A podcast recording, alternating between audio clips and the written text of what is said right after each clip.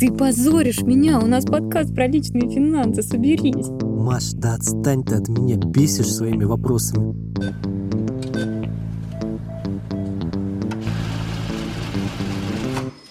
Привет! Это подкаст Тинькофф журнала «План Б», в котором мы считаем деньги. Четвертый сезон выходит уже совсем скоро, а это наш бонусный эпизод. Меня зовут Маша Долгополова. А я Илья Иноземцев. И в этом выпуске мы будем исполнять давнюю мечту Ильи. У нас никогда такого не было. Сегодня мы ответим на вопрос слушателей.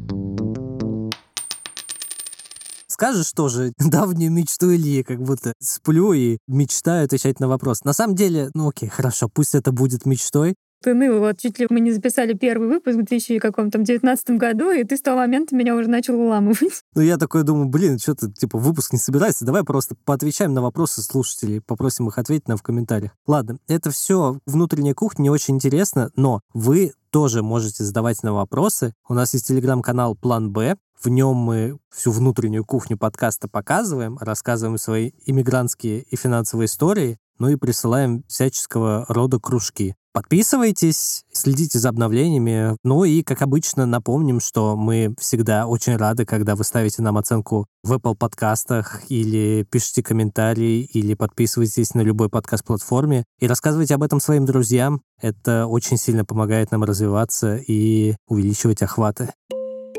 Я в абсолютном восторге. Слушатели нам прислали столько вопросов. Хочется поблагодарить каждого. Особенно я рада тому, что кто-то даже написал, что мы с тобой, Илья, вдохновение. Но там, на самом деле, есть другой мой любимый вопрос. Я сакцентирую на нем внимание, когда мы будем на него отвечать. Ты знаешь, раз у нас такой нестандартный выпуск, я позволю себе вольность и спрошу, как у тебя вообще дела? Мне кажется, мы с тобой в кои-то веке в какой-то такой точке похожей, потому что у меня планируется переезд, и как бы у тебя, наверное, планируется переезд. И я, получается, на следующей неделе переезжаю в Великобританию надолго, я ощущаю при этом спокойствие какое-то. Я вот переживаю по поводу того, что я слишком спокоен. Потому что я думаю, ну что там, переехать туда-сюда. И мы много это обсуждали с моей супругой, потому что мы осуществляем переезд постепенно. Сначала я там буду все как-то жизнь обустраивать, быт. Потом переедет моя жена и дочка Лея. Где-то в промежутке собака пицца каким-то образом должна быть доставлена. И это все довольно много каких-то сложных бытовых штук. К чему я это все говорю? Потому что Алиса сказала, ну, слушай, наши родители вот как-то жили, и я вспомнил, что мои родители жили там между Якутском и Москвой, 6 часов на самолете, а мы будем жить в трех с половиной. Это как-то, знаешь, вселяет вдохновение. Но что я, да я все. Расскажи, как твои дела? У меня одна ремарка, один уточняющий вопрос. Ремарка по поводу того, что все-таки ты в какой-то мере повторяешь судьбу своих родителей. Это вот, кстати, одна из причин, почему я в итоге решила уехать из России, потому что мне очень страшно повторить путь моих родителей, которых, честно говоря, довольно сильно помотала в 90-е. Но у тебя, видишь, другая история. Ну, помотала в 90-е, нас мотает в 20-е. Вопрос. Правильно ли я услышала, что собаку ты переводишь в первую очередь, и только потом приезжает твоя жена? Так и есть, но у этого есть обоснование, потому что я уезжаю, и я выгуливаю собаку вот два раза в день, то есть это моя какая-то бытовая обязанность, поэтому вот когда я уезжаю, это немножко ломает там наш быт, и, соответственно, ну, для того, чтобы быт не ломался, мне нужно воссоединиться с собакой, а поскольку я буду жить в Великобритании, то мне нужно туда будет перевести как раз собаку с тем, чтобы не нарушать хоть какие-то крупицы быта, пока мы будем раздельно. Ой, я чувствую в этом, конечно, большую напряженность, потому что в нашей семье как-то так вышло за последний месяц, что Никита гуляет с нашими двумя собаками. Я ничего не делаю. Иногда подстригаю им когти. И однажды Никита уезжал на неделю, и я гуляла с ними, как и ты, два раза в день. Господи, это был сущий кошмар вообще просто. Я решила, что никаких собак больше никогда, честно говоря. Я просто здесь хочу сказать то, что я ночевал с собаками Маши. Это просто самые безумные собаки, которые есть. Я в последнее время такое еще решил, что я буду уделять своей собаке больше внимания, но это внимание, это, которого она требует, это типа, чтобы к ней кто-то пришел, погладил, дальше она типа отправляется на свой коврик и там сидит периодически, и все, и как бы идет пожрать, вот, и у нее такой вот прикольный быт. Но твои собаки, Маша, это просто какой-то, хочется сказать, crazy shit, но да, это как-то некрасиво, потому что они там, значит, подлазят, потом такие вылазят, потому что им что-то не понравилось туда подлазить. Значит, Глаша, которая садится, значит, на свою пятую точку и начинает все время просить своими лапами. Илья, когда ночевал у меня, он э, постоянно грозил э, моей собаке Глаше, что он развалит ей кабину. Я думаю, что придется сделать все-таки пост в нашем телеграм-канале про моих собак, так что подписывайтесь, чтобы увидеть этих великолепных созданий. Но в целом я так устала от них за все это время, как, наверное, никогда я ни от чего не уставала. То есть, можно сказать, даже на работе я отдыхаю. Хотя сколько идет этот подкаст, я все это время ныла, какая я уставшая, как я хочу в сабатикл. Я сейчас планирую свой переезд, и я там смотрю, как вещи перевозить, как то, все туда-сюда. А потом возникает, короче, вопрос собака, и я думаю, блин, нафига я вообще завел собаку? Зачем вообще собака нужна? Очень люблю ее, постоянно обнимаюсь. Последний раз, когда мы расставались, я даже сплакнул, да, но каждый раз, когда я думаю о ее перевозке, я такой думаю, блин, да зачем вообще эта собака нужна? Отдельное удовольствие здесь еще таскаться по съемным квартирам. И вот у меня, значит, Глаша — это такой очень надежный сотрудник. Ей можно вот прям что угодно поручить, оставить ее дома. А вот второй наш сотрудник очень ненадежный, потому что ей вот, мне кажется, еще меньше года мы ее подобрали на улице, и мы не знаем, как бы сколько ей точно месяцев. Вот. Ну, я думаю, что вот год ей вот где-то вот будет в ближайшее время. И она может вот все грызть, рыть стены, выть, вот это вот все. Если как бы говорить о том, как мои дела, то в моей жизни случилось великолепное событие. Родители в очередной раз показали себя как святые люди, предложили посидеть с нашими собаками полгодика я была готова бросаться на землю. И план у меня такой. Я купила билеты, чтобы исполнить свою мечту и отправиться на зимовку в Азии. Вот. И я надеюсь, что это как-то позволит мне перегруппироваться. Я надеюсь, конечно, очень сильно на эту поездку, что я там отдохну. И, кстати, даже, возможно, у меня там вот этот небольшой сабатик, о котором я мечтала все это время, случится. Возможно, когда мы будем записывать эпизоды весной, то там будет совершенно другая Маша. Я считаю, Маш, что у тебя классно, что родители могут сидеть с собаками. Мои родители тоже классные, но с собаками они не сидят в их оправдании я все-таки скажу, да, что у нас собака большая, хоть и спокойная. Ты знаешь, я уверена, что мои родители не совсем понимают, на что они подписываются, хотя моя мама приезжала тут сидеть с нашими собаками все-таки недельку. А мои родственники знают просто, на что им придется подписаться, потому что пицца, когда выходит на улицу, превращается в ищейку. Mm, понимаю, понимаю, да, у меня там тоже одна ищейка есть. Давайте перейдем к нашим вопросам, к вопросам, которые задают нам слушатели. Да, я сейчас чувствую, что мы по волнам памяти пустимся, потому что я вот уже вижу первый вопрос. Давай мы здесь еще просто немножко скажем. Мы разделили вопросы на несколько блоков, чтобы объединить их, потому что они все объединяются в некие темы, да, и вот мы сначала собрали те вопросы, которые касаются непосредственного производства подкаста. Первый вопрос, который задал нам Павелс, это большой на самом деле вопрос. Когда вы выпускали первый эпизод, концепцию сами придумали или равнялись на что-то уже существующее? Я вот, кстати, не знаю ответ на этот вопрос. У тебя какая версия? Единственное, что я помню, однажды Илья мне написал, и сказал, смотри, ты любишь подкасты, я люблю подкасты, ты любишь деньги, я люблю деньги, давай сделаем подкаст про деньги. И так все сошлось. И мне кажется, это был разговор в 2019 году. Тогда вот только-только начали появляться какие-то разговорные русскоязычные подкасты, которые стали, ну, более-менее известны какой-то вот аудитории, которая читала медиа, которые мы читаем. Тяжело сказать, ориентировались ли мы на кого-то. Ну вот я точно помню, что слушала тогда подкаст «Норм», и он мне нравился, потому что там просто какие-то приятные люди обсуждали приятные вещи и делали это, когда я условно мою посуду или гуляю с собакой. Очень классное сочетание. Я бы не стал переоценивать там историю возникновения подкаста и концепции какой-то. Но у нас это зафиксировано. Мы даже делились это в Телеграме, что это было просто переписка в сообщении, что я тебе такой написал, Маша, давай сделаем подкаст про деньги. И ты такая, о, нормально. Как вообще появилась идея сделать этот сезон про то, как разбогатеть? Мне кажется, это что-то твое было, потому что как бы я такое придумала? Там была какая-то, значит, встреча, которая будет в мемуарах разница в версиях, да, но мы там что-то обсудили, и, в общем, как то делать. То есть, на самом деле, не было какого-то там равнения на что-то существующее. Действительно, мы там как бы слушали подкасты, и вот подкаст Норм действительно был каким-то большим вдохновением. Я бы сказал, наверное, подкаст был еще два по цене одного казалось, что мы можем что-то здесь новое сказать, потому что мы реально сидели что-то с табличками. Я прослушал все эпизоды и вот что хотел узнать. Поведайте, какая доля ваших речей в выпусках готовится заранее, и вы по тексту читаете, а какая ваша импровизация? Что кроме нашей любви и зарплаты скрытой Non-Disclosure Agreement принес вам данный опыт? Ради чего вы так стараетесь? А мне на минуточку очень нравится подкаст. Часть вопроса, ради чего вы так стараетесь, это мой любимый вопрос вообще во всех вопросах. Я тоже согласен, да. Ради чего вы так стараетесь? Знаешь, это вопрос, который я задаю сам себе каждый день когда сталкиваюсь с чем-то проблематичным, я думаю, ради чего я так стараюсь. Ну, то есть мы могли бы с тобой жить нормально, но мы с тобой зачем-то стараемся, и, вероятно, еще ради чего-то это делаем, но ради чего мы, наверное, сами не знаем. Хорошо, что люди слышат наши старания, я так тебе скажу. А что касается заготовки речи, мне кажется, это вообще одна из главных фишек нашего подкаста. Мне кажется, сейчас первый выпуск за очень долгое время, то есть мы, наверное, первый выпуск в таком же формате записывали примерно, потом передумали так делать. Это первый выпуск, где у нас нет четкого сценария, где прописаны все реплики вплоть до вот этих всех каких-то передач слов. Я себе шутки прописываю иногда хорошие, иногда не очень. Я думаю, 80% остаются на монтажном столе. У нас очень жестко прописан подкаст. Мы сделали это нашей какой-то суперсилой на самом деле.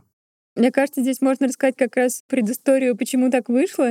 Так как мы с Ильей просто решили делать подкаст, у нас не было в этом опыта, то мы, значит, пришли в студию и сели писать подкаст. И вот мы как-то просто буллетами записали, что мы там хотим сказать, и это был первый выпуск, где мы просто с Ильей поговорили, и там не было ничего сложного. Мы с Ильей великолепно можем говорить часами. Но потом, если вы помните первый сезон, то Наш первый выпуск был про то, как разбогатеть с помощью карьеры. И у нас там было три героя. Это были супер подробные интервью. Очень интересный разговор. Если вы не слушали, послушайте, пожалуйста. Мне кажется, это такое классное путешествие во времени будет, учитывая, что какой там это 2020, наверное, год. Опыта у меня не было, поэтому справедливой оценкой моих возможностей в тот момент была зарплата, ну, сколько там, 30-40 тысяч. И я постепенно эту сумму увеличил в два-два с половиной раза, и это была моя наивысшая точка. Зря ты не продолжил, мне кажется, Илюша. Вот когда ты будешь старым, будешь вспоминать свои главные ошибки в жизни, мне кажется, это будет оно.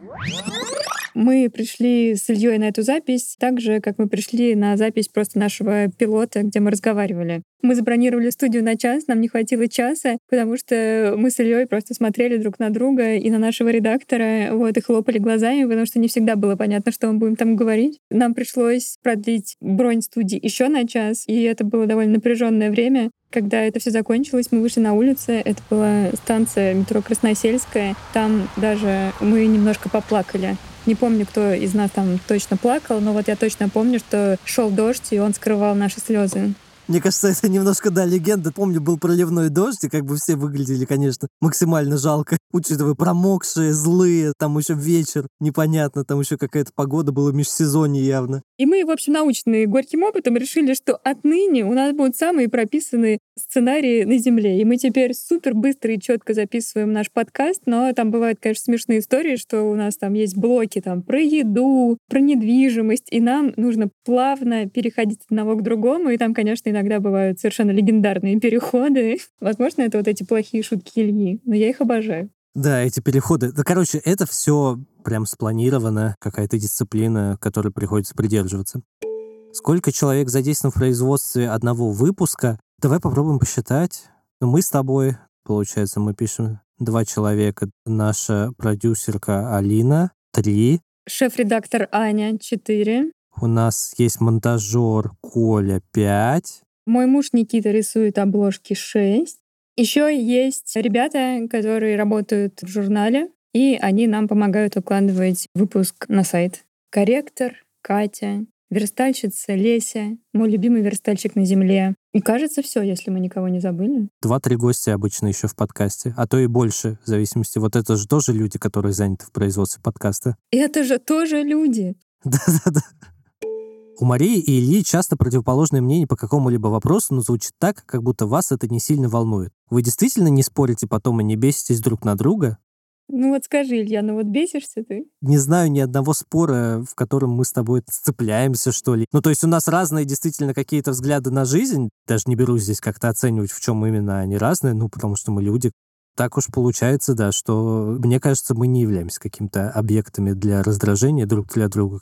Я не знаю, с чем это связано. Я бешусь на других людей, я спорю с другими людьми иногда очень жестко, но вот с Машей как-то у меня нет такого. Ты знаешь, возможно, просто потому, что у нас с тобой уже долгая история, а также у нас разные были эпизоды. Если я не ошибаюсь, мы с тобой, наверное, познакомились в 2012 году. И всякое бывало. Помню, однажды Илья меня так сильно взбесил, что я трясла его за грудки. А сейчас просто, ну вот я уже знаю Илью так хорошо, что он не способен на то, чтобы вывести меня из себя, хотя сделать это, конечно, довольно легко. Ну, в общем, да. Но мне кажется, мы были молоды, нам нужны были деньги. Сейчас они тоже нужны просто в других каких-то масштабах действительно не спорим и действительно не бесимся. Бывает вот так в жизни. Привет, Маша и Илья. Я бы послушала ответы на такие вопросы. Насколько сложно находить героев для подкастов? Сколько в среднем времени занимает запись одного эпизода? И здесь мы передаем слово нашей продюсерке Алине, потому что она лучше нас знает. Привет, меня зовут Алина. Я продюсер подкаста «План Б». Героев для записи мы ищем разными способами. Иногда мы приглашаем в подкаст слушателей, которые писали нам письма о том, что они где-то долго живут, и им очень нравится или не нравится. Иногда вспоминаем всех, кто куда-то переехал, и спрашиваем у них, кого стоило бы пригласить, или приглашаем их самих. Но вообще поиск героев — это сложный многоступенчатый процесс, и, кажется, он занимает больше всего времени в производстве подкаста. В среднем запись одного эпизода занимает где-то месяц, потому что мы сначала долго ищем героя, потом записываем интервью, потом пишем сценарий, Илья и Маша записывают эпизод, Потом мы его редактируем, правим, делаем картинки, пишем тексты. В общем, все вместе занимает где-то месяц.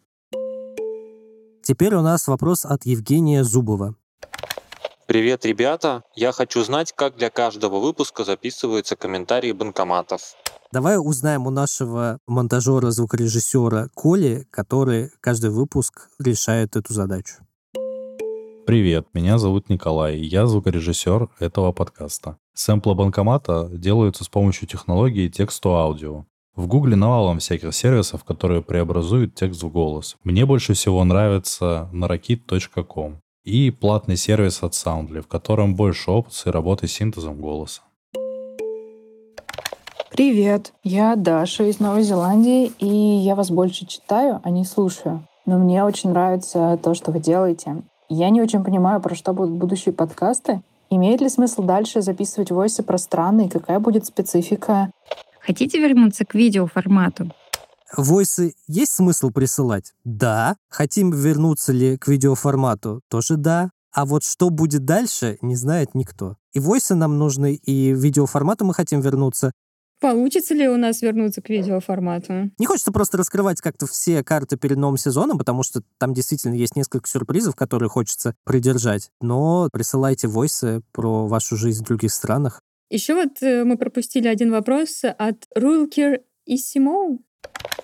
Лично мне, как слушателю плана Б с первого сезона, уже поднадоели все эти выпуски про иммиграцию. Я понимаю, что контекст и все такое, но не планируете ли вы вернуться к старому доброму формату о личных финансах? Ну, типа там, как Илье купить квартиру в Лондоне, или Маше взять новую машину или яхту при переезде? А мне кажется, мы от них недалеко ушли. Мы каждый выпуск обсуждаем, типа, наши какие-то траты, сравниваем их с чужими. Да, и хочется, чтобы все-таки подкаст оставался актуальным и для нас. Ну вот Илья нашел себе место для жизни, а я еще нет. Я вот тут на чемоданах сижу. И пока не думаю о вот этих вот вопросах, э, куда инвестировать, этот пассивный доход, чем я буду зарабатывать на пенсии. Не то чтобы я о них думал, Маш, ты так говоришь, как будто, о, Илья уже выбрал, все уже по накатанной. Может быть, в эти моменты люди думают, что Илья меня бесит, и мы с тобой пошли и такие поругались. Скорее всего, да. Илья, ты не думаешь про пенсию? Почему ты об этом сказал? Ты почему не думаешь ни о пенсии вообще никак? Илья, надо об этом думать. Ты же взрослый ты позоришь меня, у нас подкаст про личные финансы, соберись. А я такой, Маш, да отстань ты от меня, бесишь своими вопросами. Теперь переходим к блоку про работу и блоку о нас. Это интересно, конечно, заглавлено, учитывая, что подкаст в целом-то наша работа. Мне интересно про Машу, потому что я знаю про Илью. А про Машу я знаю мало. Я не очень понимаю, что она делает, где, но мне очень нравится ее чувство юмора и как она записывает кружочки. Я почти никогда не слушаю чужие кружочки, а Машины слушаю. Ну, что я могу сказать? На самом деле, подкаст — это малая часть моей жизни, очень приятная. Я обожаю заниматься нашим подкастом, потому что я в прошлом, я не знаю, можно называть меня журналистом, наверное, да. Я очень люблю создавать вот эти, знаете, piece of content. Мне очень нравится вот эта завершенность действия, что ты можешь над чем-то поработать, а потом это выпустить и увидеть сразу какой-то эффект. 90% своего рабочего времени я занимаюсь тем, что нельзя завершить. Я руководитель развития сообщества Тинькофф журнала. И я делаю так, чтобы все люди, которые приходят э, в Тинькофф журнал, имели возможность общаться друг с другом, рефлексировать, писать великолепные посты. И мне кажется, что моя миссия такая, чтобы дать возможность о чем то говорить и рассказывать свои истории большему количеству людей. И кажется, у нас это довольно классно получается. Каждый год я пишу амбициозные планы, у меня невероятные метрики и KPI, все это пока удается выполнять. И как раз на днях я начинаю писать документ с планами 2024 год. Посмотрим, что у нас там будет. Так складно рассказываешь, прям захотелось поработать тобой, поразвивать немножко комьюнити. Нет, нет, никто не хочет быть мной. Интересно узнать, на какое направление специальность в IT подается Илья. Без контекста этот вопрос не очень понятен. Наверное, это связано с тем, что я часто в выпусках рассказываю про то, как я откликаюсь на различного рода вакансии, собственно, в IT, для того, чтобы найти full-time работу за рубежом, а лучше бы вообще в Великобритании. И, наверное, я здесь просто раскрою этот вопрос именно с точки зрения того, чем я вообще занимаюсь в основное рабочее время какое-то, кроме подкаста. В отличие от Маши, я не работаю в Тинькофф журнале. А так я последние пять лет работаю как продукт менеджер при этом я иногда берусь за работу, где нужно тоже производить контент, как контент-менеджер, и где-то иногда тоже как комьюнити-менеджер. То есть у меня несколько каких-то шапок, которые я иногда вместе надеваю, иногда по одной. Я вот недавно увидел в ТикТоке чувака, у которого как раз канал про регби, он там сидит то в одной кепке, то в двух кепках, то в трех кепках, в зависимости от того, типа, какую позицию он рассказывает. Вот я тоже, мне кажется, так мог бы сидеть в трех кепках. Но последнее время очень много вещей связанных с контентом, где нужно придумать там какую-то контент-стратегию, где нужно возглавить какое-то медиа, вести его, набрать команду авторов. Но это все так или иначе как-то войти мне люди очень часто говорят, что я как-то не конкретно высказываюсь, но все так быстротечно происходит. Например, вот сейчас у меня есть контентная работа в одном британском стартапе, этой штуки недели. До этого я месяц работал как комьюнити-менеджер в другом британском стартапе, и это закончилось. И это в LinkedIn не пойдет, это в мое CV не пойдет. Илья — это гений. У человека не то что две шапки, а два разных резюме, и это просто король подработок. Я не знаю, как он может работать на стольких работах одновременно, но то есть это какая-то суперспособность. Мне не нравится термин подработки, потому что это значит, что это как бы подработка, так же как халтурка, вот это что такое. Это проекты, действительно, то есть я стараюсь распределять ресурс достаточно равномерно. Я вот в последнее время работаю с карьерным коучем, и мы как раз разбирали штуку, связанную с тем, что я веду разом несколько проектов. Мы там, значит, попробовали, у нас была там неделя, когда я проект менеджерскую шапку отпускал, и позволял вещам идти на самотек, и понял, что от этого хаос просто множится, невозможно, и таски управляют мной, а не я тасками. И у меня очень жестко все планируется, и это позволяет вот именно работать на несколько проектов эффективно. Ну вот еще одна разница между мной и тобой. Илья работает на нескольких проектах, а я работаю на одном проекте по пять лет я сейчас сверну и немножко, может быть, оправдаю там свое какое-то реноме, почему вот так вот есть, в следующем вопросе, который нам задает Сямина Вероника. Ребята, я давно слежу за вашим подкастом, и для меня это как вдохновение и глоток свежего воздуха. Мне очень интересно узнать о том, какой сейчас у вас режим дня, что вы слушаете, какие книги читаете и чем окружаете себя. Хочется узнать, какие у вас планы и мечты Спасибо вам за то, что создаете подкаст о том, что нас интересует здесь и сейчас, в нашей жизни. Поэтому очень интересно узнать что-то и о вас самих. Какой у тебя режим дня, Маш? У меня очень плохой. На самом деле я тут болела просто чуть ли не месяц, и все сломалось. Ну, то есть я очень долгое время в своей жизни была совой. Это вот человек, который ложится, я не знаю, в 6 часов утра потому что что-то всю ночь делал очень вдохновленная, и встает 2 часа дня. Недавно я как-то немножко, видимо, постарела и начала, знаете, как вот эти вот старики просыпаться в какое-то определенное время, во сколько бы ты не уснул. В общем, мне удалось начать просыпаться в 9 утра. Ну, то есть ты не представляешь, насколько это для меня было достижение. Но сейчас все сломалось, и дай бог я просыпаюсь в 10.30. И я в целом веду очень пагубный образ жизни. Когда я просыпаюсь, беру в руки телефон, смотрю, а что мне там уже написали по работе. Лежу и смотрю в телефон полчаса, потом я иду в душ, после этого я ем и открываю ноутбук и сажусь работать. Потом я сижу за ноутбуком весь день, и так как мне не нравится в последнее время жить в Тбилиси, то я никуда не выхожу. Я обычно закрываю ноутбук, ложусь спать, и потом все повторяется. Я стараюсь в последнее время просыпаться в 6.30-7 утра. Во сколько еще? Конечно же, в 6.30. Просто обычно я просыпаюсь в 7-7.30, но у меня очень много завязано на дочке. Лея просыпается где-то в 7-7.30 и начинает просить различные вещи. Там от игрушки, поесть, попить, сходить на горшок. Это требует очень много внимания. Алиса обычно за это ответственна, но иногда бывает, что я там Алису подхватываю, я там забираю Лею. Мне требуется вот так рано просыпаться, потому что мне нужно успеть, значит, собаку выгулять самому, принять душ, как-то проснуться все туда-сюда, приготовить завтрак. И все это надо еще успеть до того, как Алиса и Лея уедут в детский сад поэтому мне нужно чуть раньше просыпаться, и я еще пользуюсь вот этим временем для того, чтобы, может быть, какую-то рабочую задачку сделать. Это если говорить о режиме дня. И, соответственно, я вот ложусь в 11-12, чтобы вот успеть как-то вот выспаться в это время. На самом деле, я сейчас решил попробовать эксперимент, из-за того, что тяжело вставать в осеннее время, когда вот переходим на зимнее время здесь в Латвии, тяжело вставать в 6.37, я думаю, что я буду вставать с восходом солнца, но это типа 8-8.20. Я не уверен, что быт позволит мне во столько вставать, но цель такая, да, чтобы как-то циркадный ритм, потому что когда просыпаешься в ночи, когда на улице темень такая, идешь еще выгуливать собаку, там везде темно, освещения нету практически. Поэтому ты переезжаешь в Лондон. Я еще стараюсь в течение дня 15 минут вздремнуть, чтобы как держаться. И я очень строго держу себя в рамках 8 часов рабочего дня, чтобы не сгорать и все такое. Я еще хочу попробовать перейти на четырехдневную рабочую неделю, коль скоро я работаю в основном на проектах, но не знаю, удастся ли это или нет. Что ты слушаешь и читаешь? Давай вот лучше про это поговорим. А то режим дня как-то совсем стало грустно. Я вижу, как ты грустишь там, значит, в зуме.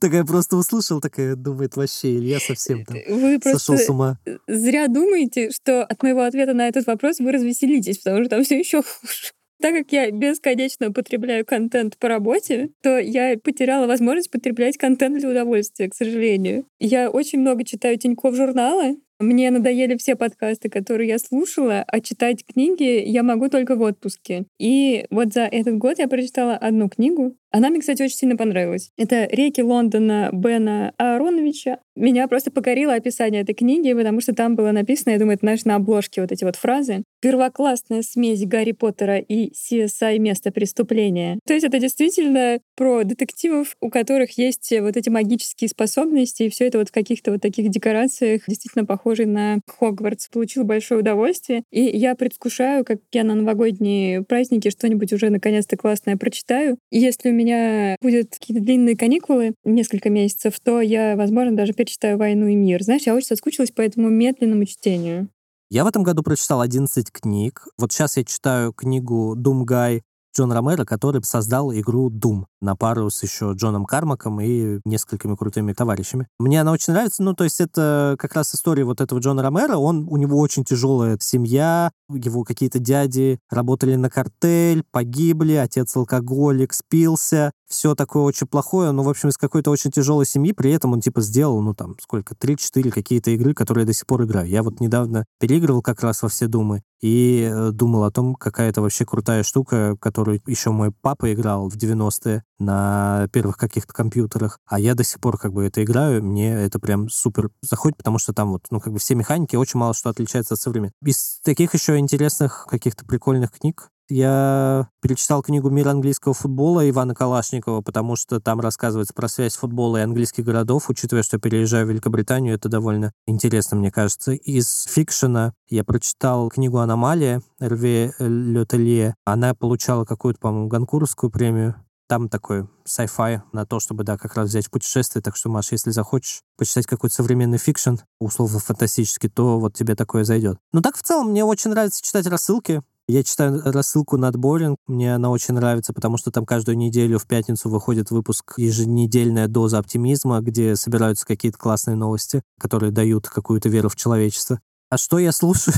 Короче, я слушаю все подкасты, которые пребывают в таком полулегальном статусе, давайте так скажем. И они все мне нравятся. А из музыки это мой любимый вопрос, потому что, ну, реально мне есть что рассказать. Я задался целью прослушать 50 новых альбомов в этом году и уже давным-давно прошел эту цифру. Мне кажется, я там на седьмой десяток уже пошел. Просто мне захотелось в этом году как-то вот послушать много новой музыки для того, чтобы понимать, что вообще в мире происходит. Но в конечном итоге я все равно слушал новый альбом группы, которая мне типа всегда нравилась, The Hives.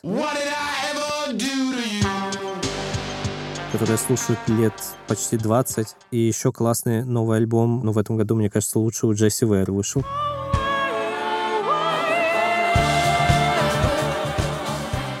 Немножко музыкальности дали нашему подкасту, но я больше тут не буду. Если захотите, чтобы я еще что-то говорил про музыку, потому что я в целом пишу об этом у себя в Телеграм-канале, но не пишу об этом в плане Б, вот, то можете написать, и я буду стараться об этом рассказывать. Возвращаясь к предыдущему вопросу, который показал вот эту мою какую-то мультиформатность, которая мне на самом деле не очень кажется всегда обоснованной, и кому-то еще, и из-за этого как-то это все перемножается. Но моя любимая история, которая меня вдохновляет, и я специально ее вот перечитал перед записью этого выпуска, знаю, что этот вопрос будет, это история игрового разработчика, которого зовут Эрик Бароне. Он пять лет самостоятельно создавал игру Stardew Valley. Он сам учился коду, он сам написал музыку, он пять лет жил у родителей жены там где-то в подвале, и эта история там написана в книжке, даже про вот игростроение. Он в какой-то момент, последние года два, мне кажется, он вообще не зарабатывал никакие деньги, что в текущем мире вообще немыслимо, как вообще это может быть. Жил на деньги супруги, она чуть ли с ним развестись не хотела, и вот он выпустил свою игру, и это одна из лучших игр вообще за всю историю человечества, сделанная в таком ретро-формате, эта музыка просто восхитительная, и игра заработала, ну, типа 250 миллионов долларов, учитывая, что он сам ее делал, то, несмотря вот эту какую-то комиссию, которую платформы, наверное, забрали, он, ну, стал э, мультимиллионером. И он на эти деньги купил себе, среди прочего, фургон.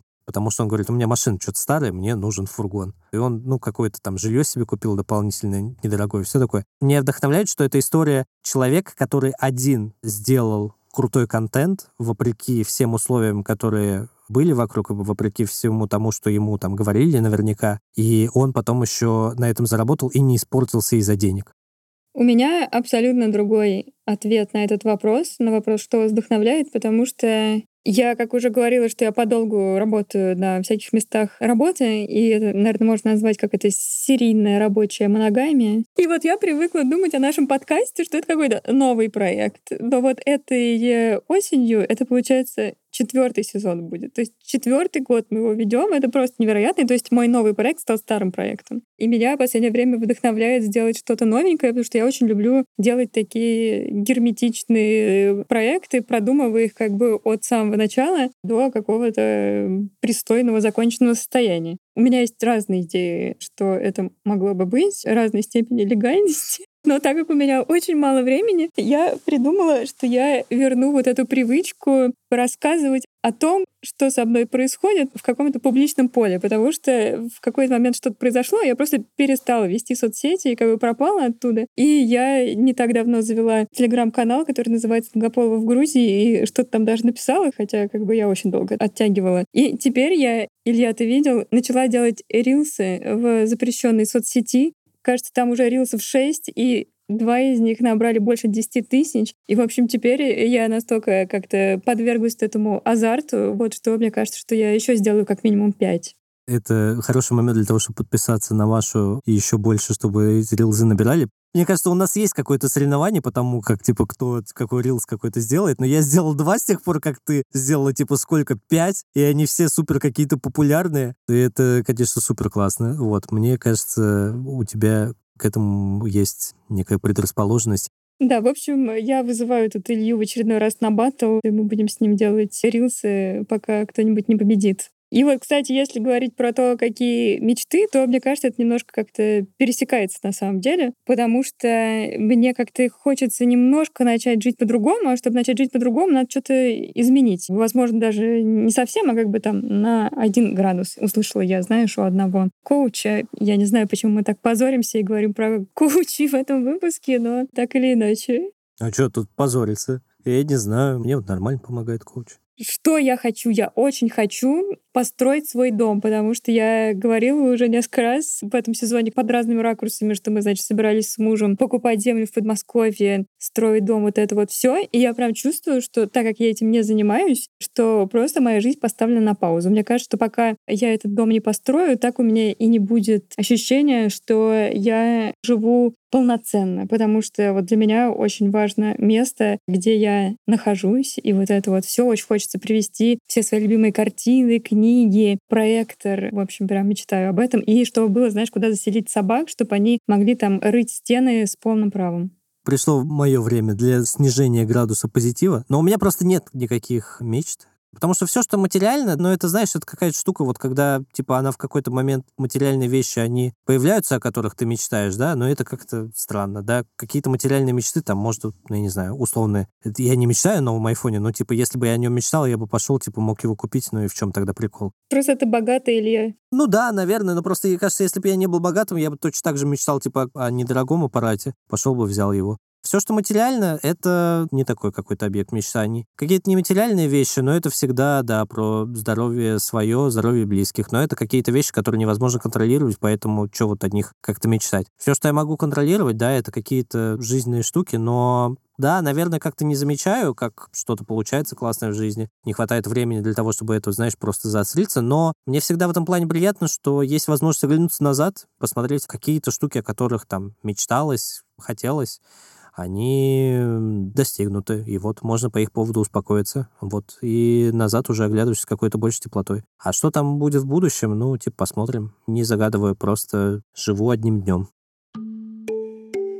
Вопрос от Xrux. Изменилось ли отношение Маши к айтишникам?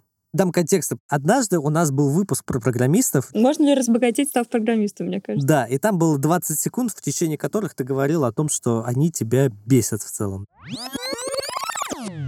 Я действительно ненавижу программистов, но это же просто невыносимо. Они как будто бы не делают ничего, каждую задачу они принимают с каким-то супер недовольным видом, и, по слухам, они довольно много зарабатывают. Так еще они этим кичатся. Недавно что-то там мы просили какого-то программиста сделать, и он сказал, нет, я, наверное, это делать не буду, но я же знаю, сколько я зарабатываю. Мне просто неловко делать такие вещи за такие деньги. Маш, это зависть.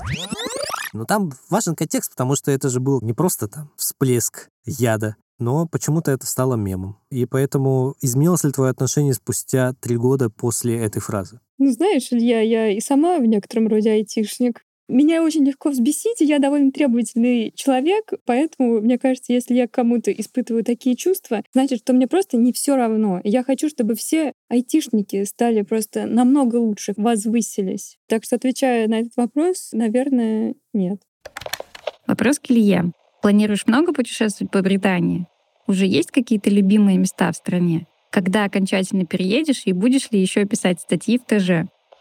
Планирую ли много путешествовать по Великобритании? Скорее всего, да. Не знаю, насколько это возможно, насколько развита транспортная система, но так как у меня есть некие визовые ограничения в плане того, что мне нужно теперь находиться в Великобритании побольше, и у меня до лета мне желательно особо как-то не выезжать за пределы Великобритании для того, чтобы какие-то показатели оседлости выполнить, я, наверное, да, поезжу что-то такое. Мне нравится очень в Брайтоне, я когда-то там жил у семьи по обмену, потом возвращался, и там классная футбольная команда, и вообще прикольно прибрежный город. Туда точно съезжу. Там еще классный магазин этих э, острых соусов, еще одно мое любимое хобби.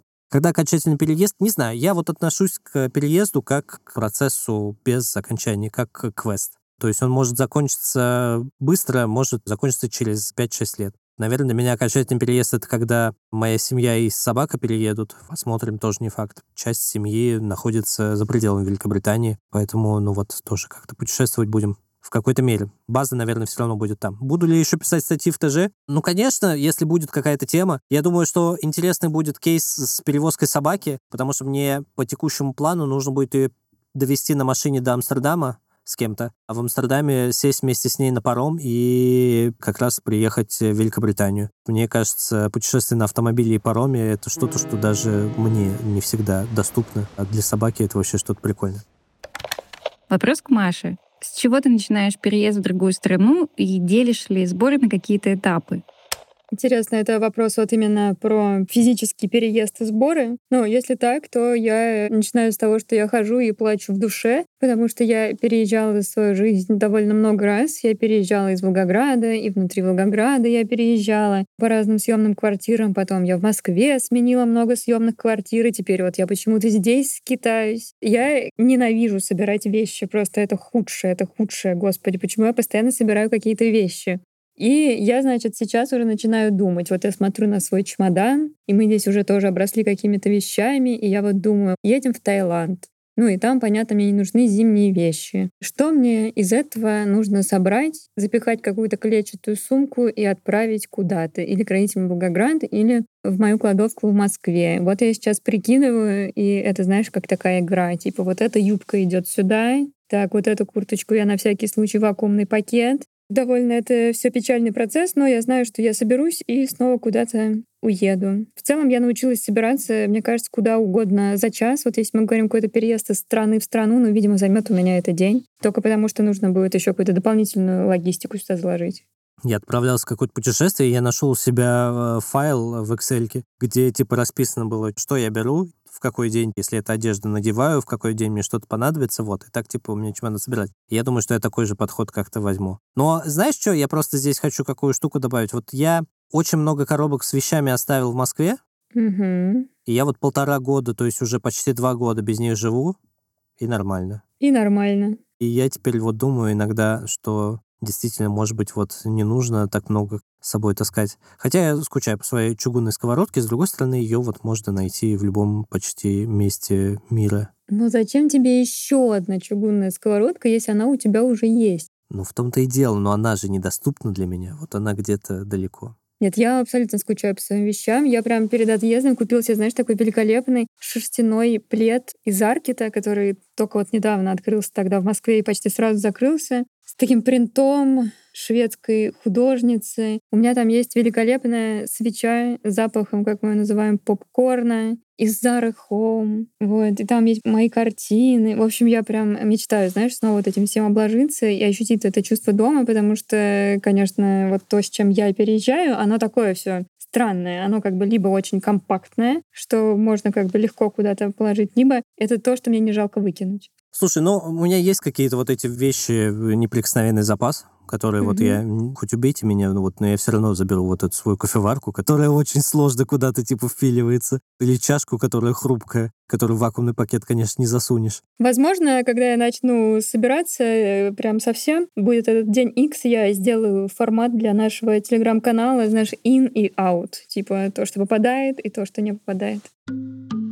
Давай закончим все-таки вот вопросом от Павелса. Где увидите себя через пять дней? В скобках добавление. Это была шутка, основанная на изменчивости текущего времени, удачно воплощенная в меме от страдающего средневековья. Потом ознакомились с мемом, там действительно так написано. Знаешь, для меня в этом вопросе сложность, что типа я знаю, где я вижу себя через пять дней, потому что через пять дней будет пятница, мы записываем это в понедельник. В пятницу у меня есть планы.